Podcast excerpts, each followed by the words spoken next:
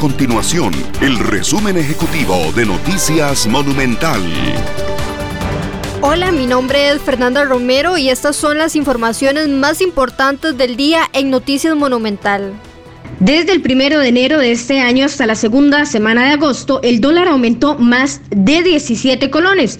Es decir, se trató de un aumento de poco más de dos colones por mes. De mantenerse esta tendencia durante los cuatro meses restantes, el precio de la referencia podría incluso superar los 632 colones. Las autoridades de salud están en alerta por el aumento de casos, hospitalizaciones y decesos por COVID-19 en la última semana. Esto tiene que ver, de acuerdo con el Inciensa, de que en el país están circulando ya todas las variantes de interés y preocupación del COVID-19 que señala la Organización Mundial de la Salud. Estas y otras informaciones usted las puede encontrar en nuestro sitio web www.monumental.co.cr. Nuestro compromiso es mantener a Costa Rica informada.